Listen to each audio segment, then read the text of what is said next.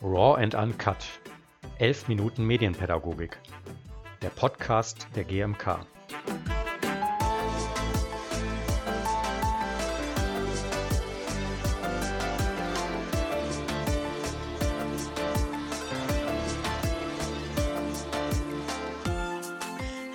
Herzlich willkommen. Ich bin Anja Pielsticker und Medienpädagogin in der GMK.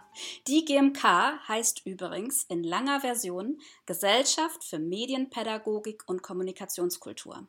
Sie wurde 1984 von Dieter Barke mit einem kleinen Team von Menschen gegründet und Dieter Barke prägte den Begriff der Medienkompetenz und damit auch einen Großteil der medienpädagogischen Arbeit heute. Und mein heutiger Gast hat die Anfänge der Medienpädagogik und die Anfänge der GMK sozusagen begleitet und äh, ganz aktiv mitbekommen. Er ist bereits seit 1972 aus vollem Herzen Medienpädagoge und seit 1985 Mitglied der GMK. Wolfgang Schill. Hallo, schön, dass du heute da bist. Hallo, ich freue mich, dass ihr mich eingeladen habt. So ein, man kann ja sagen, Dinosaurier, nicht? Ja. Genau. der Medienpädagogik. Ja, freue mich sehr. Und wir, wir sprechen heute ein bisschen auch über die alten Zeiten. Bevor wir anfangen, Wolfgang, äh, du hast das ja schon mitbekommen. Wir haben ja ein bisschen den Timer im Blick. Ähm, deswegen stelle ich den jetzt mal auf zehn Minuten äh, dass wir ein bisschen in der Zeit bleiben. Und dann würde ich dich bitten, der Timer ist gestellt, dich einmal in drei Worten vorzustellen. Ja, Kindheit im Radio und ein bisschen später Fernsehzeitalter, Didaktik der Kommunikation und ihrer Medien und medienpädagogisches Handeln in der Schule. Das sind die drei großen zentralen Themen, von denen ich denke, dass sie mein medienpädagogisches Denken und Handeln auch bestimmen und bestimmt haben. Und diese drei Worte zeigen ja schon auch ein bisschen den Weg, äh, den du als Medienpädagoge gegangen bist damals. Ne? Erzähl uns doch mal, wie du, das war ja 1972, wie, du, wie bist du Medienpädagoge geworden? Wie bist du da hingekommen? Ja, das dürfte für fast alle Medienpädagogen früher und heute auch gelten. Ähm, es ist immer etwas Lebensgeschichte dabei. Ne? Also ich bin ja im Radiozeitalter äh, groß geworden ähm, und das bedeutete äh, für mich, was man heute als Casting bezeichnen kann, äh, dass ich ins Radio rein wollte. Also man hörte Kinderfunk, man hörte Hörspiele in der Nachkriegszeit, darf man nicht vergessen. Das war das Hochzeitalter äh, des Radios. Und da wollte ich mit dabei sein und es ist mir tatsächlich gelungen, ähm, beim RIAS, Rundfunk im amerikanischen Sektor Berlins, und dem Sender Freies Berlin dann als Funkkind tätig zu sein. Äh, und diese Besonderheit in meiner Biografie hat dann auch mein späteres Leben als äh, Medien naja, interessierter äh, Student der Pädagogik äh, bestimmt.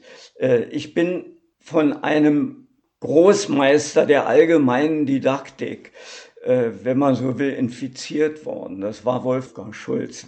Äh, der hatte in Berlin an der pädagogischen Hochschule die Professur für allgemeine Didaktik und in seiner Berliner Schule der Didaktik äh, existierte, das war damals revolutionär, in den 60er Jahren als Strukturmoment von Unterricht die Medien, also Ziele, Inhalte, Methoden und Medien. Das war auf einmal die Ansage und äh, das hat mich natürlich äh, unheimlich interessiert und Wolfgang Schulz wurde so etwas wie ein Mentor. Und er hat auch das Berliner Schulfernsehen zusammen mit dem SFB äh, konzipiert. Und der kam dann auf mich zu und äh, hat mir die Frage gestellt, willst du nicht mal Referent für Funkmedien sein? Und das bin ich dann geworden. An der damaligen, das gibt's heute gar nicht mehr, Landesbildstelle Berlin. Da war ich dann der Referent für Funkmedien und habe bis zum Beginn des neuen Jahrtausends, also bis 2001, 2002, habe ich dort praktisch die Begleitmaterialien zu Schulfernsehsendungen des SFB produziert. Und die allererste große Produktion, in der ich mal Begleitmaterial machen durfte, so wie wir uns das alle vorstellten, nämlich im Kontext von Unterricht. Die allererste große Produktion des SFB hieß, wir lassen uns nicht für dumm verkaufen. Das ist, äh, zeigt auch an, worum es ging, um das Thema Massenmedien.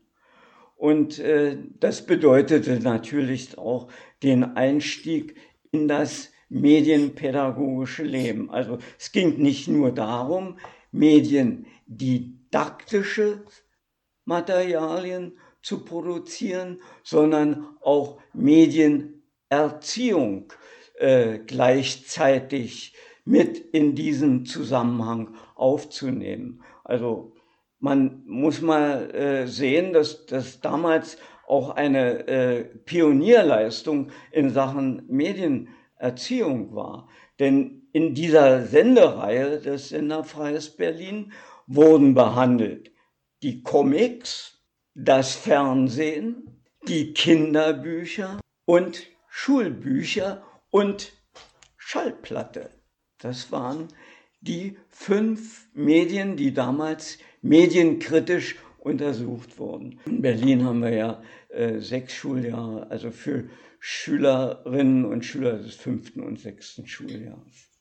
Das war also der Einstieg in die Medienpädagogik und so lief das dann bis 85 für mich immer weiter mit dem Interesse an Medienpädagogik, so wie sie äh, damals auch Dieter Barke als Didaktik der Kommunikation und ihrer Medien formuliert hat. Das war für mich äh, der Impuls in die GMK, mich also in die GMK einzusteigen und in Zukunft etwas für das medienpädagogische Handeln in der Schule zu tun. Und 86 habe ich dann mit einem ehemaligen äh, Mitglied der GMK, der war damals äh, der Schatzmeister der GMK, Eckhard Gottwald, habe ich dann die Fachgruppe Schule mit aufgebaut.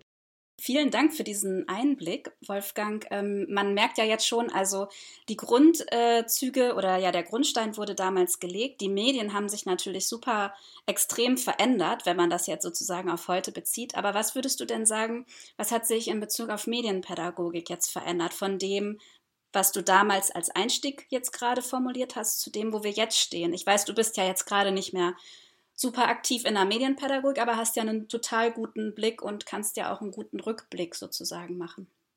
Ja, vielleicht kann man das mal ganz gut auch an einem Begriff festmachen, den äh, Dieter Barke Ende der 70er Jahre aufnahm und äh, in die Diskussion einführte, den der handhabbaren Medien. Er meinte damit kleine Medien. Ich weiß nicht, ob äh, euch dieser Begriff so vertraut ist, äh, sonst umreiße ich den nochmal ganz kurz. Er meinte mit den handhabbaren Medien die kleinen Medien, die jeder von uns in die Hand nehmen kann. Das war, kann man verstehen, Ende der 70er Jahre, was war das wohl?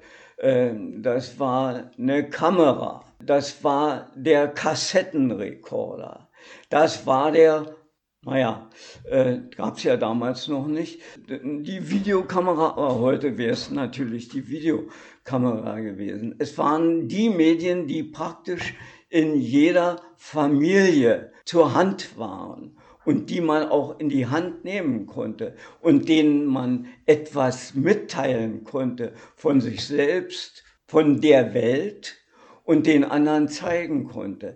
Es waren also Medien, wo man kein Spezialist sein musste. Und diese Funktionen, äh, die haben sich grundsätzlich äh, geändert. Handhabbare Medien sind heute etwas anderes als die Familienmedien der damaligen Zeit. Heute wachsen wir, erleben wir ja, äh, in unseren Familien wachsen ja meistens Kinder schon mit 10, 12, 13 Jahren mit äh, dem Smartphone auf. Kriegen sie geschenkt und sie haben praktisch alle Medien in einer Hand. Und das ist der riesengroße Unterschied, der die Medienpädagoginnen und Medienpädagogen in unserer Zeit unheimlich herausfordert. Also ich nenne mal nur, was sich da verändert hat. Also erstmal geht es um Mobilität, verbindet sich damit. Wir können alles in einer Hand haben, wenn wir unterwegs sind. Wir können, äh, wir erleben, dass Kommunikation. Das war der Timer.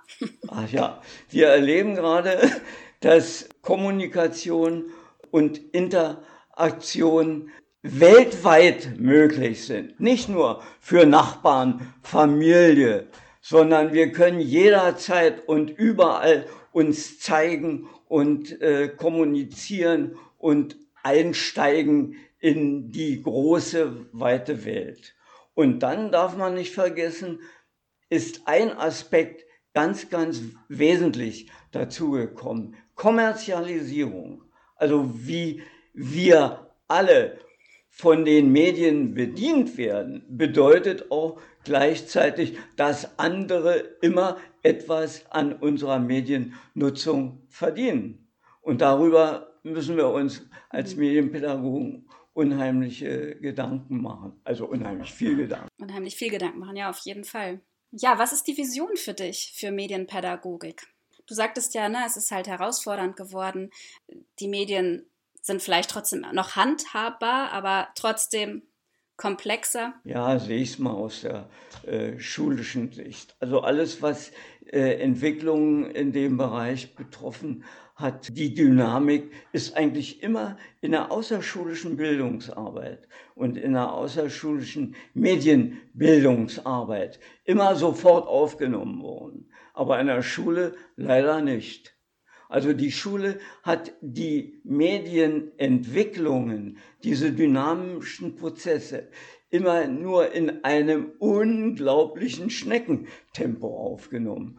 Und es ist äh, nicht sehr witzig, aber die Situation, die wir heute in Sachen Corona erleben, führt gerade dazu, dass die Verantwortlichen in Bildungspolitik und in Schulpolitik und vor allen Dingen, dass diejenigen, die die Praxis in der Schule erleben, dass die augenblicklich aufwachen. Also es wird bedeuten, dass die digitale Gesellschaft in der Schule angekommen ist. Allerdings nicht von einer positiven Seite her, sondern von einer sehr, sehr problematischen Seite. Aber alle, die mit Schule und Unterricht und Lehren und Lernen zu tun haben, die begreifen auf einmal, äh, dass so etwas wie ein neues Lehren und Lernen möglich sein wird. Ja, gerade und jetzt natürlich haben wir auch den Fernunterricht oder sozusagen das Homeschooling. Jetzt ganz kurze, schnelle Abschlussfrage. Glaubst du, dass Schulfernsehen ein Revival jetzt bekommt? Oder bekommen sollte? Glaube ich nicht. Es wird im, im äh, Ensemble äh, der digitalen Medien eine Rolle spielen können. Es gibt ja nach wie vor noch äh, Planet Schule. Ich weiß nicht, das habt ihr beim WDR und SWR und äh, beim Bayerischen Rundfunk gibt es BR Alpha. Das ist auch äh, eine Möglichkeit. Und YouTube zum Beispiel bietet ja Erklärungsvideos ohne Ende an. Ja? Also das ist schon spannend. Also man kann sich, wenn man will, äh, sehr, sehr viel Wissen aus dem Internet besorgen und kann damit operieren. Aber darum wird es nicht gehen. Nach wie vor wird der Präsenzunterricht die wesentliche Rolle für uns alle, die wir mit Schule und Unterricht zu tun haben, spielen müssen. Da geht nichts dran vorbei. Aber dass man zum Beispiel Fernunterricht in irgendeiner Form in den normalen Regelunterricht integrieren könnte, das ist für mich äh, eine neue Aufgabe, die auf die Schule zukäme. Also ich würde sagen, dass man so Mischformen sich vorstellen kann zwischen Präsenzunterricht und wie so eine Art Projektunterricht könnte man sich fast vorstellen, äh, sind dann auch immer wieder Phasen von Fernunterricht möglich. Das bedeutet, dass man mit Eltern zusammenarbeiten kann. Das bedeutet, dass man in so einem Fernunterricht auch mit außerschulischen Bildungseinrichtungen zusammenarbeiten kann. Dass man natürlich auch die Lehrkräfte immer wieder in fächerverbindende Arbeit zusammenbringen kann. Also das kann ich mir alles gut vorstellen. Und ein letzter Tipp, was würdest du Lehrerinnen und Lehrern jetzt raten äh, in der aktuellen Situation? Nicht nachlassen. Also die Augen aufmachen und begreifen, dass wir alle in einem digitalen Zeitalter angekommen sind und dass wir gemeinsam, und das gilt schon für die Grundschule, dass wir gemeinsam uns diesem Zeitalter zu stellen haben. Und das kann man natürlich immer entsprechend der Entwicklungsaufgaben von Kindern und Jugendlichen dann Schritt für Schritt entwickeln. Vielen Dank. Das ist doch ein schönes Abschlusswort für unseren heutigen Podcast. Und wir merken, die Herausforderungen sind größer geworden, aber ja, es geht einfach darum, auch dran zu bleiben und ähm, mitzugehen mit den aktuellen Entwicklungen. Vielen Dank, Wolfgang, für diesen Einblick und ähm, ja, bis bald. Schönen Dank und dass ihr mir Gelegenheit gegeben habt, äh, ja, dass man als Dinosaurier auch noch einen Blick für die Gegenwart hat. Sehr gerne. Tschüss. Tschüss.